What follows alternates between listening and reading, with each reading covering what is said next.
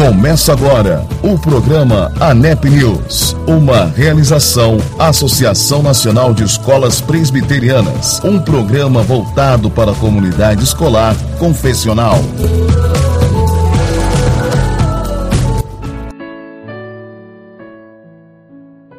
Olá, está no ar mais uma edição do programa ANEP News, eu, presbítero André Azevedo, com muita alegria, quero cumprimentar todos na paz do nosso Senhor Jesus Cristo. Um grande abraço a todos os professores, a todos os gestores e a toda a comunidade escolar confessional. Um grande abraço também aos membros do conselho, minha colega de trabalho Flávia Lerbach. É isso aí. Estamos no ar nesse dia 8 de junho de 2022 para mais uma edição do nosso ANEP News. Que o Senhor os abençoe. Muito obrigado pela sua audiência. Vamos de música? É isso aí. Estamos de pé com o pastor Marcos Sales. Até já.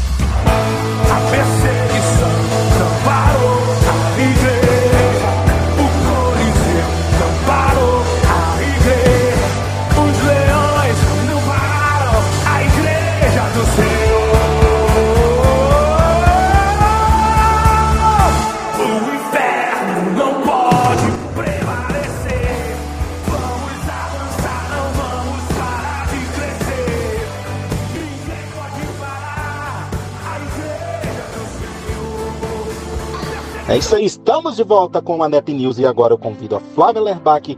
Ela tem uma mensagem especial para todos vocês da ANEP a respeito da rede de apoio ANEP. É isso aí.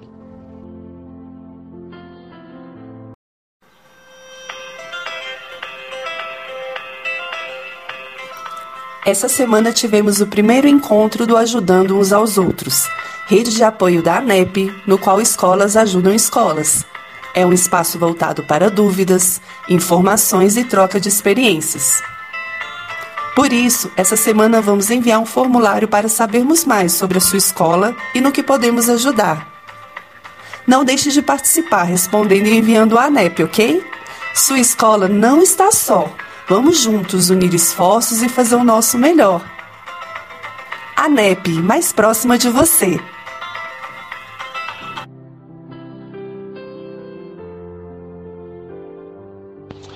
Muito bem, estamos de volta com a NEP News e agora eu convido o reverendo Marcos dos Anjos Isidoro tá? e já envio também um abraço a ele. Fica na paz do Senhor, meu irmão. O Senhor é contigo e ele tem uma mensagem para nós a respeito da coleção Crer e Ser. É isso aí, até já. Graça e paz, amados. Nós somos aqui de Itangara da Serra e também da Escola de Sapezal, Instituto Presbiteriano de Educação, Simon, unidades matriz em Itangara da Serra unidade filial em Sapezal. Muitas outras escolas também fazem parte da nossa associação eh, Mato Grossense de Escolas Presbiterianas, a AMEP. E falando sobre o material Crer e Ser, material produzido pela nossa é, ANEP, Associação Nacional de Escolas Presbiterianas, eu só tenho a dizer que é um material de altíssima qualidade, tem sido revisado a cada período que é necessário.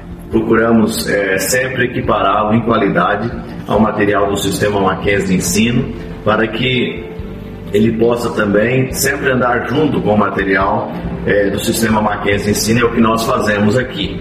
E dos, dos, alunos do maternal até os alunos do nono ano do ensino fundamental, nós usamos já há muito tempo o material, quer dizer, desde quando começou o material. Nós usamos, na verdade, ele desde quando ele estava sendo produzido ainda em forma piloto. Então, eu gostaria de recomendar esse material para todas as escolas presbiterianas, escolas confessionais de outras denominações, porque há uma dificuldade muito grande de encontrarmos um material é, com esta qualidade é, no mercado para atender as nossas necessidades e fortalecer a confessionalidade das nossas instituições.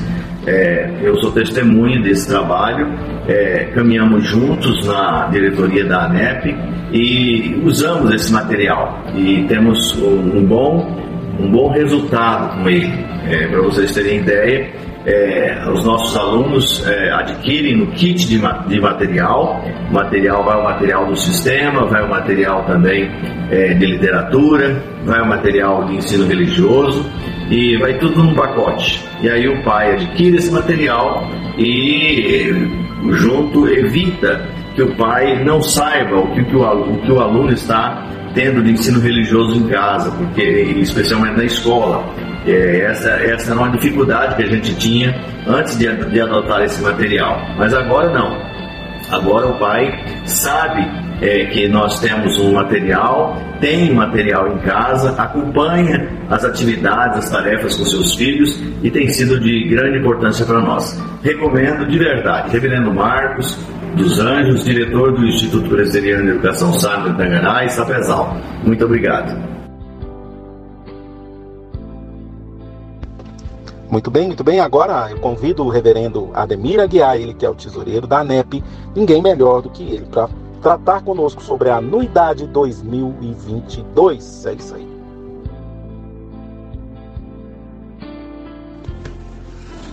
Olá, sou o reverendo Ademir Aguiar, sou tesoureiro da ANEP e hoje vamos conversar um pouquinho sobre a anuidade de 2022. A ANEP se mantém da anuidade de suas associadas e também pela editoração e venda da coleção Crer e Ser, apesar de estar diretamente ligada à Igreja Presbiteriana do Brasil. Com o intuito de melhorar os serviços prestados, a ANEP vem se reestruturando, buscando novos benefícios reais e necessários para os nossos associados. É com grande entusiasmo que trazemos novos benefícios que já estão sendo implementados. Para conhecimento, é, são os seguintes benefícios. Primeiro, a Universidade Corporativa da ABIE. A ANEP, em parceria com a ABIE, promoverá cursos de EAD gratuitos de excelência e gestão, focados no desenvolvimento contínuo dos professores, diretores, coordenadores e todos aqueles que estão envolvidos na área da educação. A ANEP, também em parceria com o IPAF, trará auxílio para diagnóstico tributário, recuperação tributária, contabilidade inteligente, entre outros benefícios para as nossas associadas. A ANEP também, juntamente com a editora Cultura Cristã e o Mackenzie, farão o relançamento da coleção Crer e Ser, totalmente reeditada e atualizada. Esperamos que o mais breve possível. Também temos parcerias estratégicas com a Edify, que trabalha com inglês bilingue confessional. Nós temos a Ágil, que é uma consultoria financeira. Nós temos a Steinmeiser, que trata da educação e tecnologia e também temos a Future que trabalha com um projeto de vida e socioemocional, levando em consideração a atual BNCC. Atualmente, a NEP utiliza o critério de anuidade, em parcela única com vencimento até o dia 28 de maio. As escolas associadas poderão efetuar o pagamento da sua anuidade calculando o valor de R$ 1,50 por aluno. O nosso compromisso é reverter às associadas os benefícios que os faça crescer, amadurecer e prosperar o seu compromisso. Esta é a nossa fidelidade. Então, que você possa caminhar conosco nesse ano de 2022, se tornando um associado junto à ANEP. Um grande abraço, que Deus abençoe. E nos colocamos à disposição para outros esclarecimentos que sejam necessários e da necessidade de vocês. Fiquem na paz e que Deus os abençoe. Você está ouvindo o programa ANEP News, uma realização Associação Nacional de Escolas Presbiterianas e Edify Education.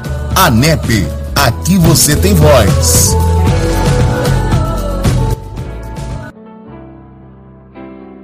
Agora nós temos mais um recadinho da Flávia Lerbach, dessa vez sobre a agenda da ANEP e nosso convite. Não perca nenhum evento, nenhuma programação da ANEP. Você tem muito a crescer conosco. Juntos nós somos mais fortes.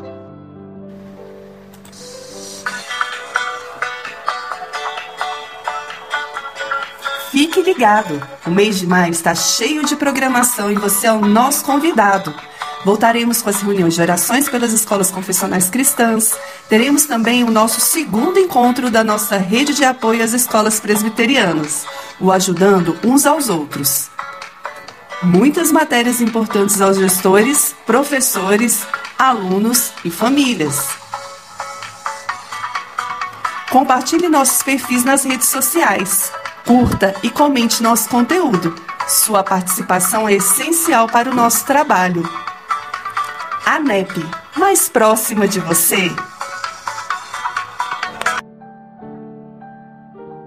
Estamos de volta, estamos de volta. E agora eu convido Felipe Fontes, ele que é da turma do Perguntar Não Ofende. É isso aí, um canal no YouTube aí abençoado, ligado à Igreja Presbiteriana do Brasil.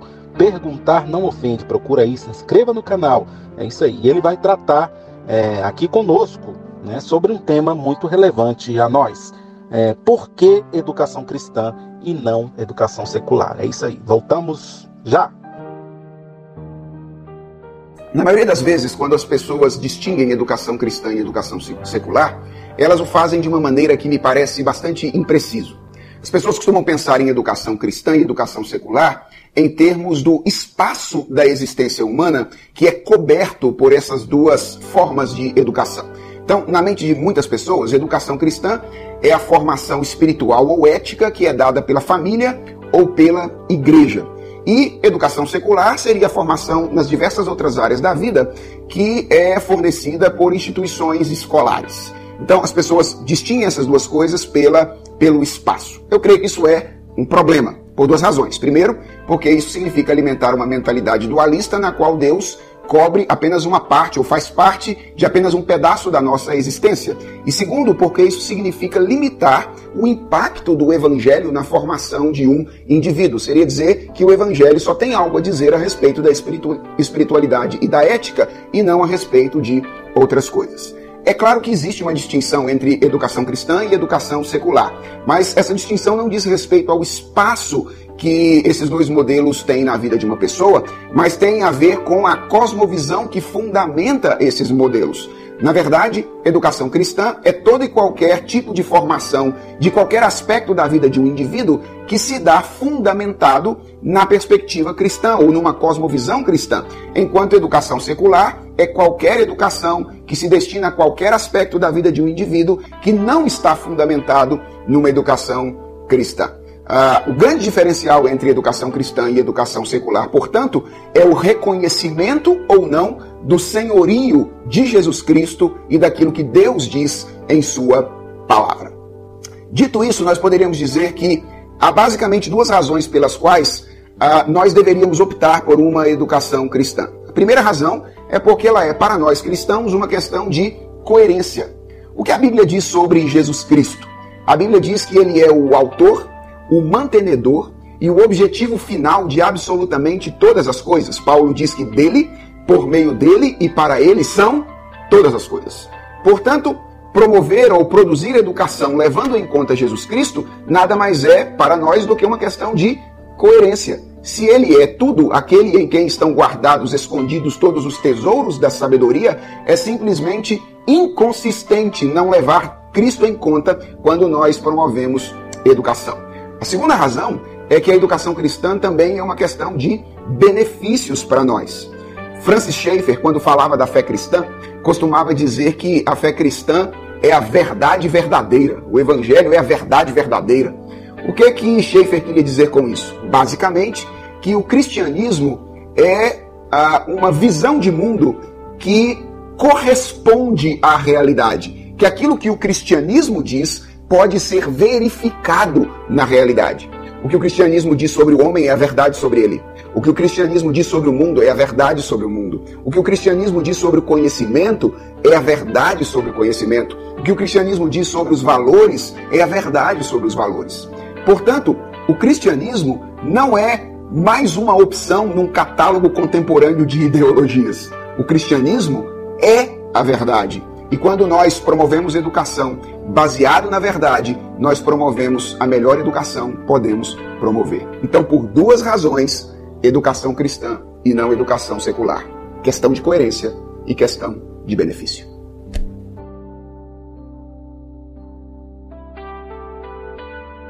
Estamos de volta com a NEP News e vamos com mais uma música especial, dessa vez Projeto Sola, confiança. É isso aí, até já.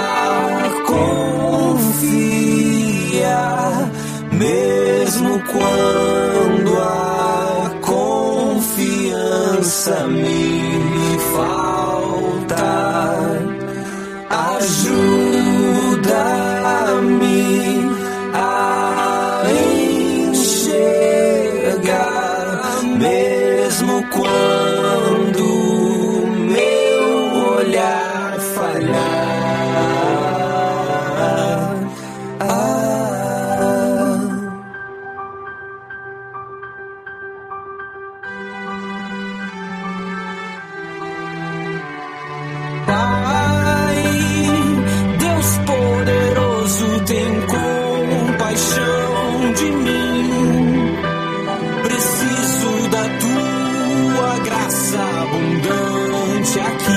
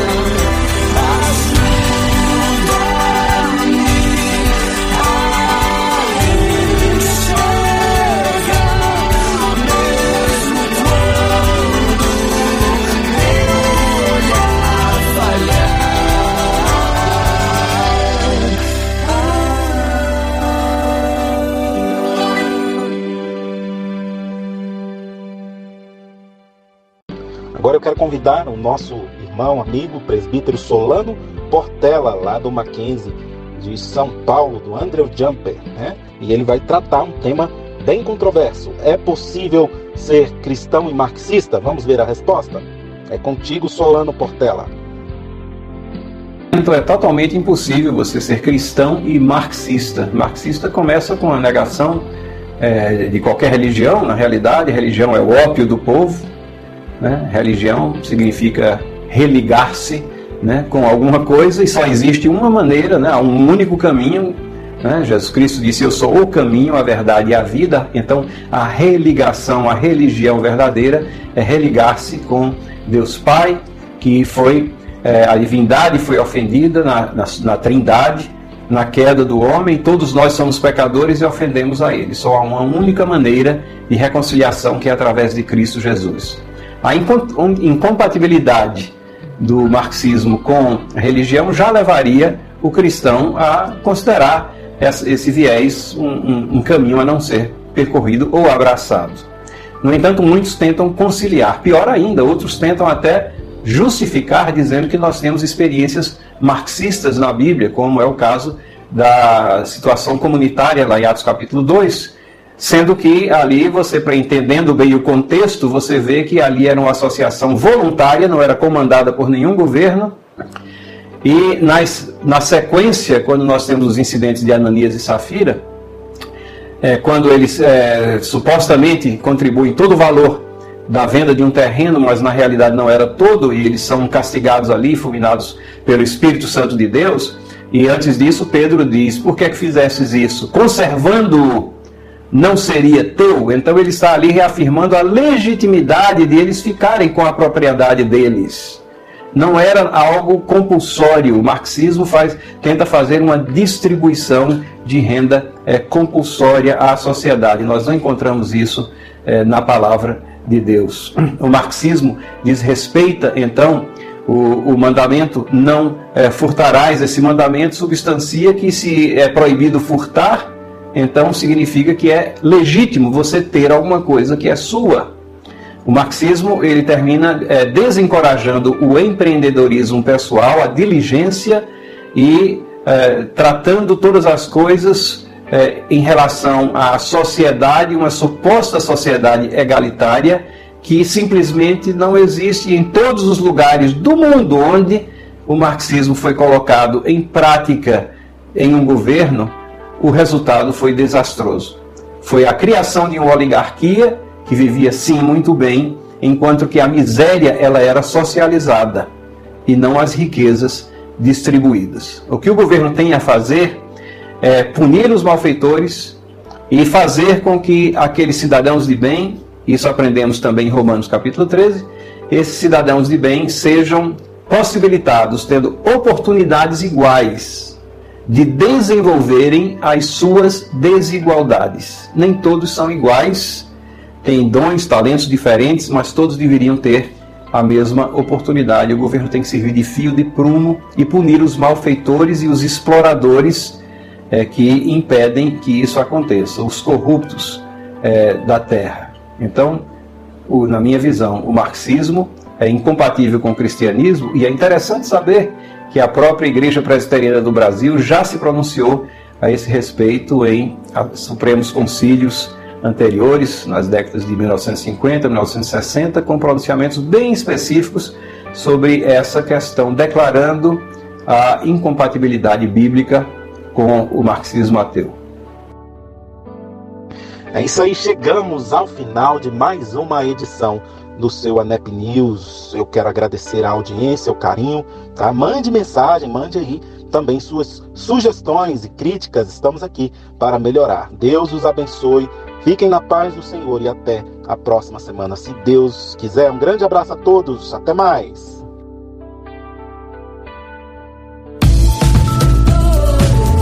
Chegamos ao final do programa ANEP News, uma realização Associação Nacional de Escolas Presbiterianas, um programa voltado para a comunidade escolar, confessional. ANEP, aqui você tem voz.